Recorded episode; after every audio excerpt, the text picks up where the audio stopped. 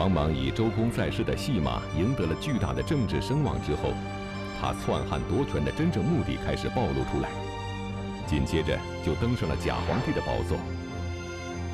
虽然王莽企图篡汉，但是大汉朝毕竟尚有天子高坐朝堂。那么王莽究竟是怎么当上假皇帝的？他又会如何对付大汉朝的真龙天子呢？请继续关注《西汉》第四十八集《假皇帝》。前面几讲啊，咱们一直在给大家讲西汉著名的表演艺术家王莽他的精彩表演。这厮你不得不服啊，他实在是太有表演天赋。所以这样一来，王莽在当时拥有极高的人气儿，在人民群众当中啊，这个这个心目当中啊，就是伟大的领袖、伟大的导师、伟大的统帅、伟大的舵手，最红最红的红太阳，正率领西汉人民奔向大同社会的道路上跑步前进着。所以这个王莽这个时候已经是飘飘然呐，晕乎乎了。但是权力这种东西。是大家都眼红、人人都想要的玩意儿。王莽装就是为了得到这个，但是呢，有的人也想得到权力，是吧？也想攫取国家最高权力，甚至有的人看穿了王莽在装。那么这样一来，王莽跟这些人就必然产生了冲突。产生冲突之后怎么办？靠演戏是解决不了问题的，也消灭不了敌人，咋整呢？到这个时候就只有亮出屠刀来了。咱们讲过啊，汉平帝继位的时候啊，年纪很小，啊七八岁的样子，由太皇太后王政君听政。但是皇上再小，他也有自己的亲人呢。王莽非常害怕平帝的这个娘家呀，权力大，这样一来岂不是重蹈哀帝时候的覆辙吗？现在这个平帝继位，一定要申明一统之意，以为后世之法，不能再和自己的母亲啊，亲生母亲有联系。那么这个王莽把这件事儿跟太皇太后一讲。太皇太后也有同样的担心，所以跟王莽讲说这件事儿你酌情处理吧。王莽领了太皇太后遗旨，就让他的死党左将军少傅贞丰拿着刻好的这个喜寿赶到了中山国，拜汉平帝的亲生母亲魏姬为中山孝王后，然后让这个汉平帝的两个舅舅。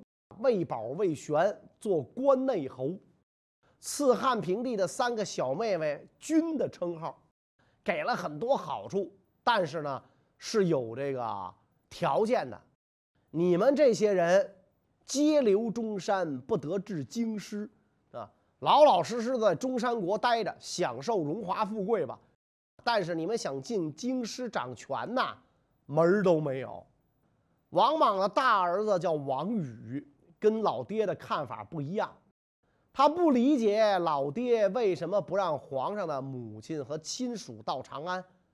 这么做不仅不近人情，而且很危险，因为皇上一天天会长大的呀。他长大了之后，他要亲政啊。等他亲政的时候，他想起来我妈和我舅舅来不了，是因为你王家人阻挠，能不找咱王家算账啊？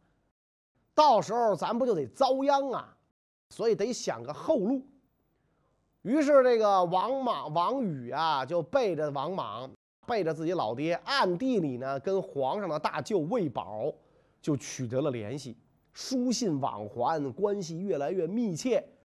王宇为为了把这个平帝的妈魏姬一家弄到长安，教唆他们以拜谢封赐之事为借口上书朝廷。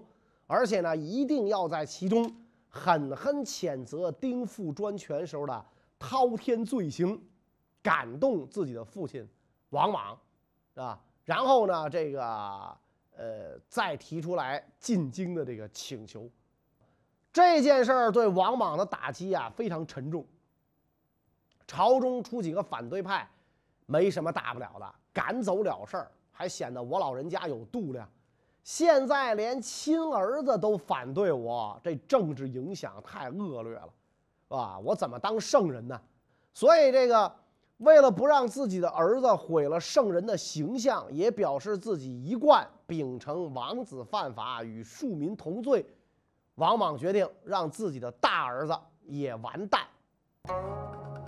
莽直与宋玉饮药死，与妻焉怀子，系玉须产子以杀之。狠到什么程度？把自个儿大儿子送到牢狱里服毒药而死，妻子吕氏怀孕被囚禁在监狱里，等生完小孩之后杀掉。我们说虎毒不食子啊啊！王莽就比老虎还狠毒，居然就把这个这个儿子都给杀掉。所以到这个时候，王莽大开杀戒就不可避免了啊！我王莽为了当周公，已经连杀了两个儿子啊，老大老二我都杀了，你们其他人也得配合吧？所以魏氏家族除了皇上的母亲魏姬，剩下的都被杀掉了。受王宇案件牵连的一些人物被处决之后，王莽借机在全国范围展开一次政治大清洗运动。清洗的对象是地方豪强和官僚队伍中的反对派。杀掉这些人，就是为了让天下人知道，我王莽为了创立太平盛世，我什么事儿都干得出来。你们都给我乖乖的听话。否则，这些人就是你们的下场，完全是为了在全国范围内树立他的个人威严，制造一种恐怖氛围，啊，借此就搞掉了很多跟自己不对付的政治力量和地方豪杰。王莽这么干呢，实际上呢，是因为夺权而杀戮啊。但是这个西汉末年呢，特别是当官的，这个好的少，是坏的多。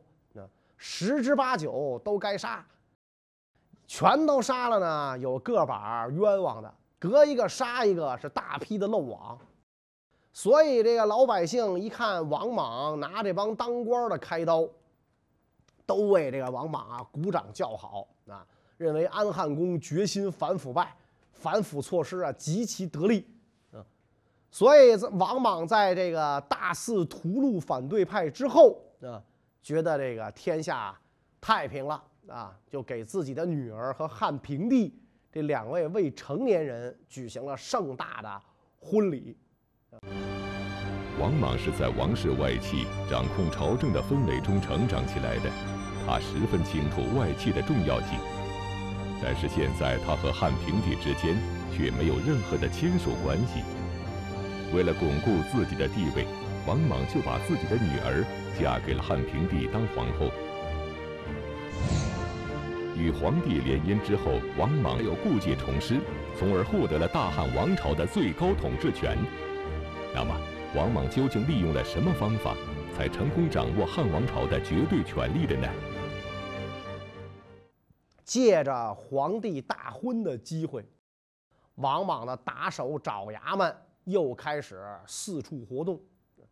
平帝元始四年，以这个太保王顺领衔的高级官吏，加上普通吏民八千多人，这个突然间前往皇宫请愿，强烈呼吁不懂事的小皇帝啊，伊尹为阿衡，周公为太宰，周公享妻子之风。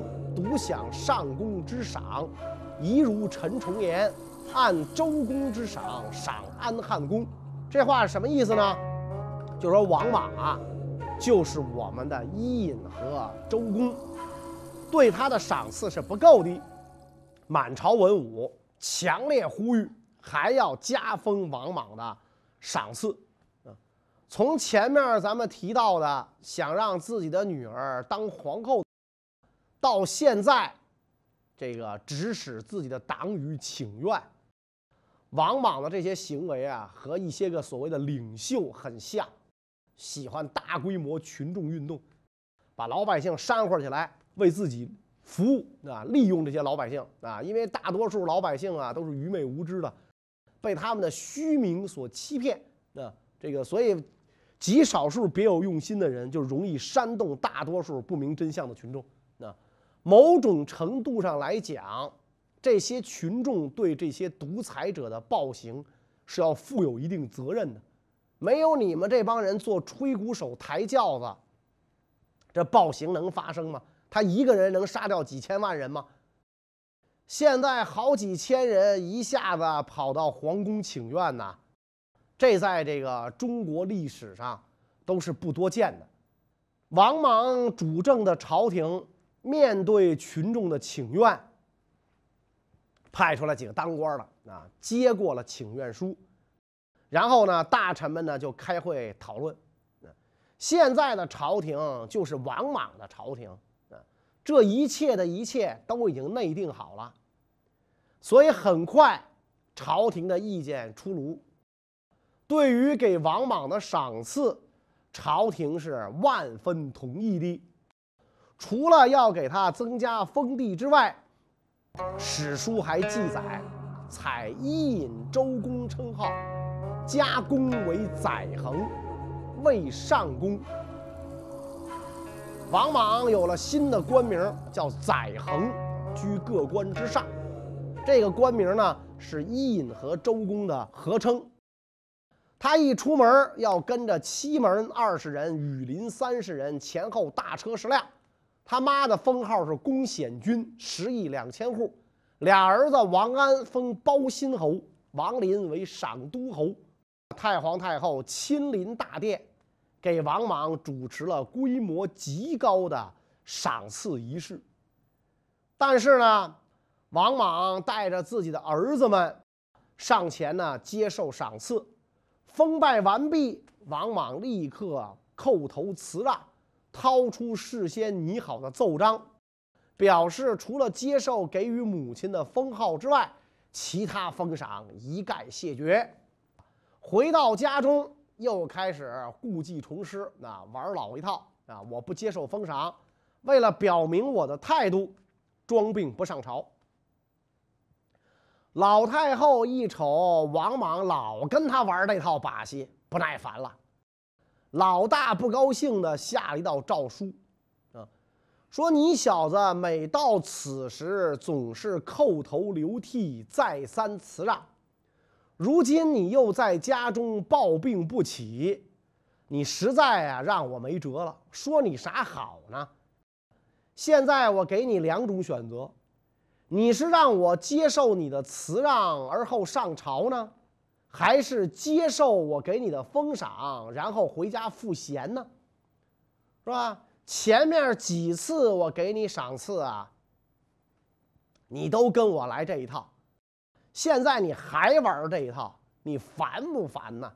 是吧？你还不换个招儿？你都六十多，你老演二八少女，谁爱看？是吧？你该演老太太的时候，你就得演老太太。你老这个，你你有劲吗？你？孔光这帮人一看，王政君不耐烦了，赶紧出来给这个王莽啊打圆场。他们说呢，看起来啊，这个。给安汉公两个儿子的封号啊是高了一点儿，是吧？给安汉公本本人的这个封地呢，好像也多了一点儿。安汉公希望通过辞让来推进精神文明建设，是吧？他这个这个呃，等于自己牵头嘛，啊，讲文明树新风，是我们大汉王朝文明办的这个这个一把手啊。所以臣等以为呢，可以撤销这两项内容。但是呢，这个载衡一职不能推辞。至于赏赐的这个钱财，那都是小事儿。臣等建议安汉公不要再推辞朝廷的赏赐，应该来上朝办事儿了。啊，王莽特别注意这个表演的火候，不能太过了啊，一贯会拿捏分寸。所以在这之后。王莽的王莽上朝了，不过呢，他要求朝廷啊给他刻一个专门的印，载衡太傅大司马刻这么一个这个印，表面上看，王莽是是本来身上五个印，交了俩，实际上成了独一无二的载衡，是吧？把太傅大司马的印交上去了，但是呢，合署了啊，权力合一了，地位更加高贵啊。到这个时候，王莽已经够强大到了，强大到完全可以拉杆子另立的地步了啊！他已经完全掌握了汉王朝的绝对权力啊！王莽俨然成了当时大汉朝的最高领导人。王莽掌握了大汉朝的绝对权力之后，立刻就把目光瞄准了坐在皇帝宝座上的汉平帝。那么，拥有无上权力的王莽将会怎样对付年幼的汉平帝呢？随着这个汉平帝年龄渐长，因为母亲未姬的缘故啊，平帝怨恨不快，这很正常。你们不让人家母子相见，实在是太不厚道了，啊！皇上平日里啊没少埋怨太皇太后王政君和王莽。那那你想，这皇上身边那肯定都是太后王莽的亲信嘛，所以皇上说的这些话就传到了王莽的耳中，搞得王莽这帮人呐很不爽。所以在公元五年啊冬天，王莽借着向平帝献酒的机会，在酒中就下了毒啊，平帝呢就中毒被害死了。这是司马光说的啊，司马光说的，这个汉平帝呢被自己的老丈人啊毒死了啊。但是呢，《汉书》的作者班固认为平帝是病死的。甭管怎么讲吧，皇上是死了。从这个王莽后来的表现上看，大家更愿意这个相信平帝是被王莽毒死的，是吧？所以这个这个呃白蟒台那京剧白蟒台里那王莽自己唱：想当年设酒宴松棚会上，用药酒毒死了平帝老王，是吧？当然这个这个老王不是年龄老，那是是前朝的王啊，就这个意思，那就是就都大家都认为。啊，这个平帝是被这个毒死的啊，也史出有据，到底怎么死的，千古之谜了。除非挖出来做一个 DNA 测试，啊，就像光绪皇帝似的，一测，哎，确实砒霜中毒，是吧？但是那个平帝的尸骨估计早就找不着了。平帝归天后，王莽篡汉的野心愈加明显，不久之后就登上了假皇帝的宝座。那么，王莽究竟是怎样当上假皇帝的？而成为假皇帝之后，王莽又为他篡权代汉做出了哪些准备呢？孝平皇帝驾崩当年，地方官上报，京师长安附近的武功县挖得一块白石头啊，上边是圆的，下边是方的啊，朱红文字写在石头上，文字是告安汉公莽为皇帝。福命兴起啊，从此开始了啊！这造假运动就不断了。那这都是这个这个天授福命。王莽指使群臣把此事禀告太后王政君。老太后到这个时候终于明白了，原来我这个侄儿不仅是要当什么安汉公啊，他要夺老刘家江山呢。你王莽要当皇帝，那置我老太太于何地呀？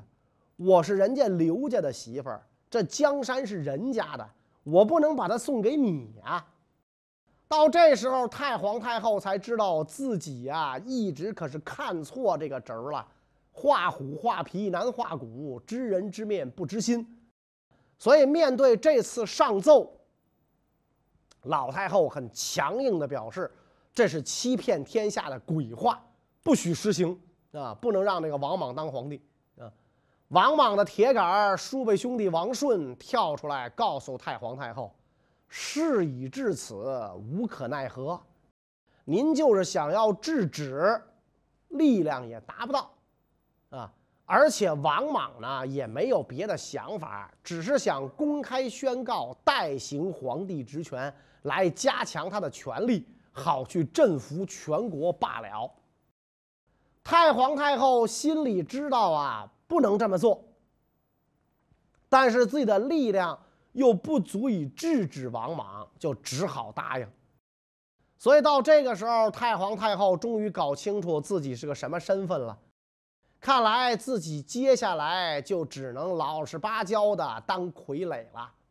群臣强烈请求安汉公登上皇位，代行职权，穿天子礼服，戴天子冠冕，一切按天子礼节来。只不过呢，在祭祀的时候称假皇帝，平民和臣下称他为摄皇帝。在朝见太皇太后和孝平皇后的时候，恢复臣下的礼节啊。在他的官署、家宅、封国、采邑，都可以实行独立的政治教化。太皇太后面对群臣上奏，只得答应。到这个时候，王莽就由安汉公变成了假皇帝了。当了假皇帝，那这个自由多了啊，办起事儿来再也不用像过去那样。还得装模作样的像一个十几岁的孩子早请示晚汇报，如果不走这个过场，人们会在背后议论你是犯上作乱的乱臣贼子。现在好说了啊，自己是名正言顺的假皇帝，甭管真的假的，反正是皇帝，头上除了天就是我大，我的意志可以不加任何掩饰的公之于众。有了这些保障，王莽可以为所欲为。从名义上，没人管得住他了。王莽当了假皇帝之后，第一件事儿就是改元，以示现在他才是大汉帝国的真正主宰。所以从汉平帝死后第二年起，称为居舍元年。第二件事儿，新年伊始，假皇帝王莽。祀上帝于南郊，迎春于东郊，行大赦礼于明堂。一句话，把皇上该干的事儿都干一遍。通过这些举动，也向天下人申明，现在他是西汉帝国唯一的、最高的、合法的政治权威。从此，帝国的全体臣民可以直接听到他的声音了。第三件事呢，是在这一年三月，立汉宣帝的玄孙孺子婴为太子。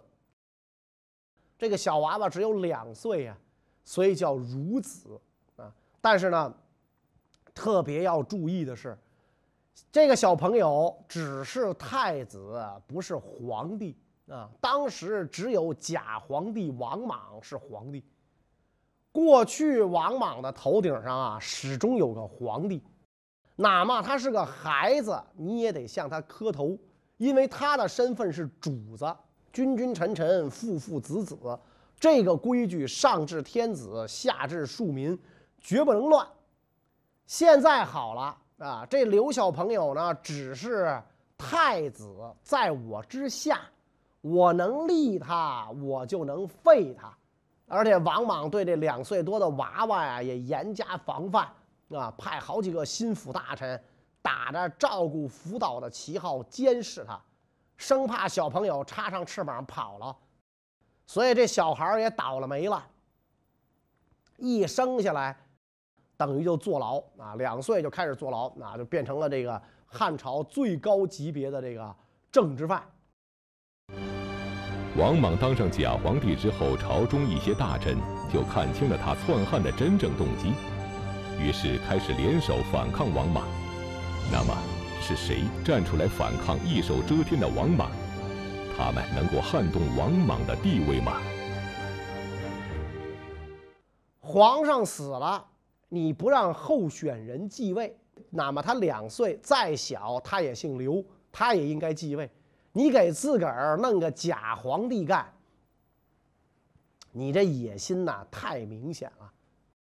所以啊，就有人要行动了。当时的安众侯刘崇跟他的国相张绍就开始密谋。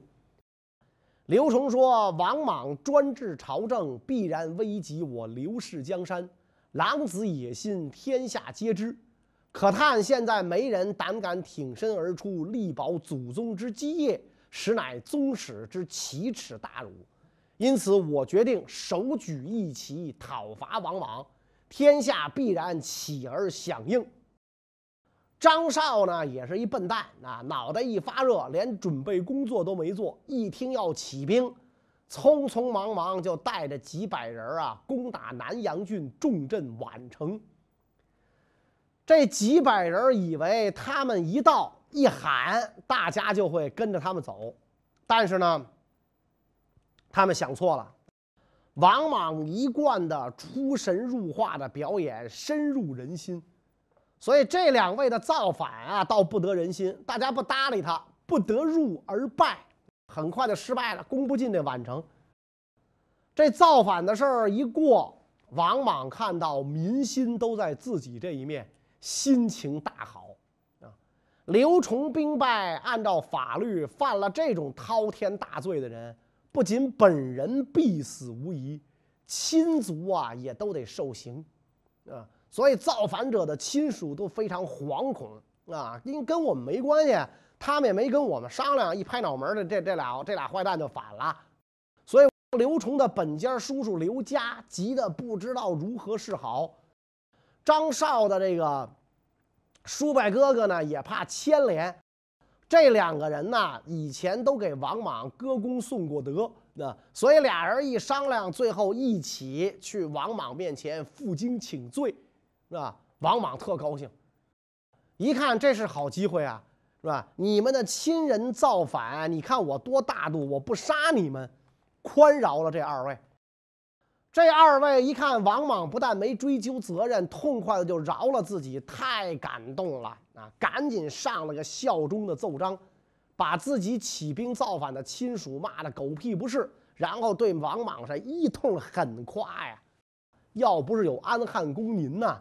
这刘家天下早就关门大吉了，是假皇帝您带领我们大家过上好日子的。东方红，太阳升啊！这个您是我们大汉朝的大救星，所以这封效忠信以刘家的名义递上去，然后刘家建议啊，把自己的侄子刘崇的宫室夷为平地，放水淹没，让它变成公共厕所。收到这封效忠信之后，这个王莽太高兴了。刘家有明白人啊啊！我想说的话，你们全替我说了，所以把这个奏章交给群臣一讨论，大家都同意按照刘家说的办。造反者刘崇的宫殿就变成了个藏污纳垢的垃圾场。那然后用这个来做反面教材，使大家都明白造反就是这个下场。刘崇造反这件事儿过去之后，王莽的名声比就比以前更大了。在下层百姓看来，王莽真的就是来挽救大汉江山的。那么，事实真的是这样吗？关于这个问题呢，我们下一场再讲。谢谢大家。